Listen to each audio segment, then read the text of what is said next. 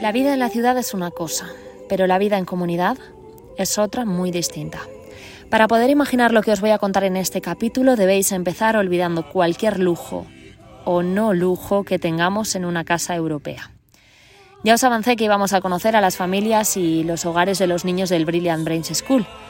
Tenía ilusión porque ellos me iban a enseñar dónde vivían, cómo y con quién. Pero al ir al lugar solo he podido tragar saliva y esforzarme mucho por no llorar delante del niño que me estaba enseñando su casa. Nunca había sentido el pecho tan encogido. Quería hablar, pero no me salían las palabras, así que me he limitado a mirar y a intentar disimular que tenía el corazón en un puño. Ahora voy a hacer un gran esfuerzo para poder contároslo, porque me parece muy importante. Os voy a narrar cómo es la comunidad de Kidongo y cómo se ha hecho más palpable que nunca la injusticia de nacer con oportunidades o sin ellas.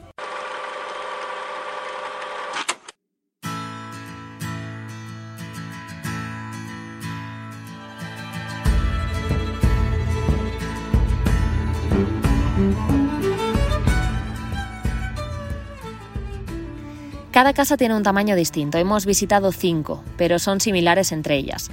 Os voy a describir la de Daniel porque ha sido la primera que hemos visto y porque además él es uno de los mejores alumnos del colegio, de los más educados, el más curioso y el que cada día me dice que quiere venir a España y casarse con un musungu, un blanco, para tener un hijo como nosotros. Intento explicarle cómo de difícil es eso y que debe sentirse orgulloso de dónde ha nacido, de su tierra, pero viviendo las condiciones en las que vive, entiendo perfectamente que quiera huir. Creo que no hay otra opción.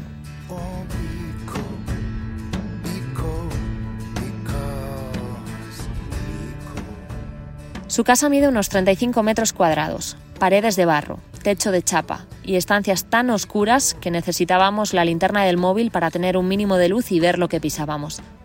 Nada más acceder a la vivienda hay una sala de unos 5 metros cuadrados con un banco de madera, es la sala de estar, lo que podría ser nuestro comedor. Sin nada más, algún que otro póster de Jesús en la pared y ya. La habitación de Daniel mide entre 3 y 4 metros cuadrados, tiene la cama elevada por unas maderas de árbol, ya que hay hormigas, serpientes incluso o arañas por las noches, así que su colchón tiene que estar en altura. Es una espuma bastante más estrecha que el de una cama de 90, yo diría que podría ser de 70 centímetros. Y ahí, ahí, justo ahí, duerme él con cuatro hermanos más. El resto de habitaciones son para sus hermanas mayores y su tía. Llama la atención el olor a humedad, la oscuridad absoluta, como decía, y que el techo tiene pequeños agujeros que dejan pasar finas líneas de luz, que no alumbran y que encima hacen que cuando llueve llueva también dentro de casa. Os podéis imaginar lo que sucede con las tormentas en una casa de barro, suelos inundados, paredes mojadas y, por supuesto, peligro de derrumbe. El baño está hecho de maderas de árbol, que no tienen ninguna estructura demasiado sólida. Ahí entras y hay maderas elevadas con un pequeño agujero que deja que las heces y el pis caigan al suelo. Imaginaos cómo huele y la de moscas que hay en tan solo un metro cuadrado del jardín. La cocina, porque esta casa sí tiene una, está también fuera en el jardín, hecha de madera y sin nada más. Tres piedras en el suelo que le sirven para proteger el fuego y poner una sartén encima. Daniel vive con su tía porque sus padres murieron. Su abuela estaba con ellos, pero murió también el mes pasado, así que su situación es extrema y triste. Llama la atención cómo un niño así puede comportarse tan tan bien en el colegio.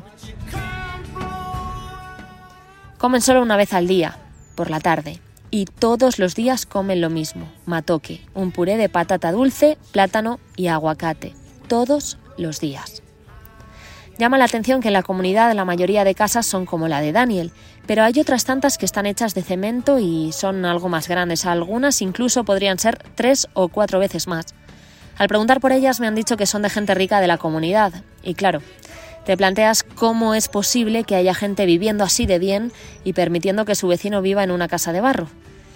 Pero claro, ¿alguno de nosotros viviríamos en un sitio peor que nuestra casa para que nuestro vecino viviese algo mejor? Ojalá sí, pero lamentablemente creo que cuanto más tienes, más inviertes en ti mismo, sin importar lo que tengan los demás. Las otras cuatro casas que hemos visto eran similares. Todavía no entiendo cómo hay gente en el mismo mundo que yo que puede vivir en esas condiciones y después portarse bien conmigo. Abrazarme cuando me ve, besarme, sonreírme, bailar conmigo, cuando realmente podrían odiarme por tener los privilegios que tengo. Una de las cosas que me parece más triste de todo es que no sirve el argumento de es que no conocen otra cosa, porque realmente no es así, viven en lo peor, mucho más aislados del mundo que nosotros, pero sí saben que nosotros vivimos en un piso, que algunos tenemos piscina, que comemos tres veces al día, que nadie nos mira mal por ser blancos, al revés, que nos envidian, todo eso sí lo saben, y se dan cuenta de que son pobres, de su mísera situación y de que no han hecho nada por vivir así, simplemente es el lugar donde les ha tocado nacer.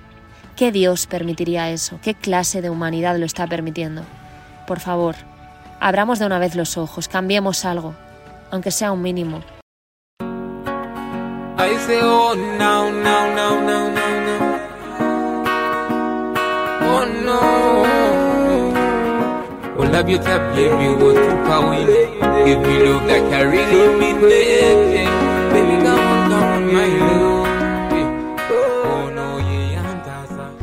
Siento decir que yo ahora mismo no veo la solución.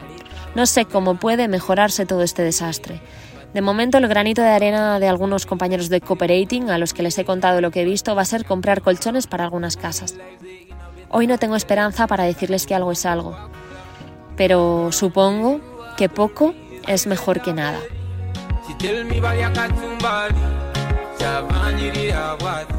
Si estás escuchando esto y quieres ayudar, puedes ponerte en contacto con alguna asociación, con Volcop, por ejemplo, o incluso con Cooperating, o conmigo mismo por redes sociales, y yo os ayudo a contactar. Pero creo que lo mejor es coger un vuelo, venir a ver todo esto y al menos cambiar tu percepción sobre la vida. Es lamentable que aun viviendo donde vivimos, vivamos siempre en la queja, en la ansiedad y en la tristeza. Así que, por favor, Cambiemos aunque sea nuestra mentalidad. Riamos más, valoremos más, amemos más.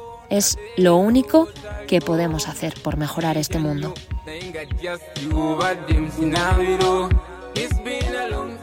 Siento que el capítulo de hoy haya sido tan duro. No sé si he podido plasmar del todo la realidad de lo que he visto. Todavía estoy impactada.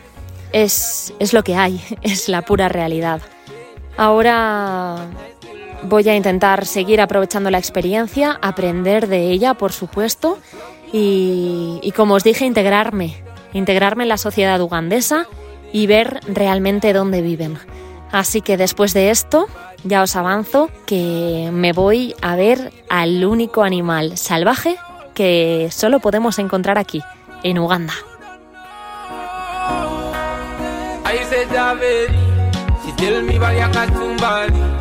yabanyirira bati nisiwati tanabagarutse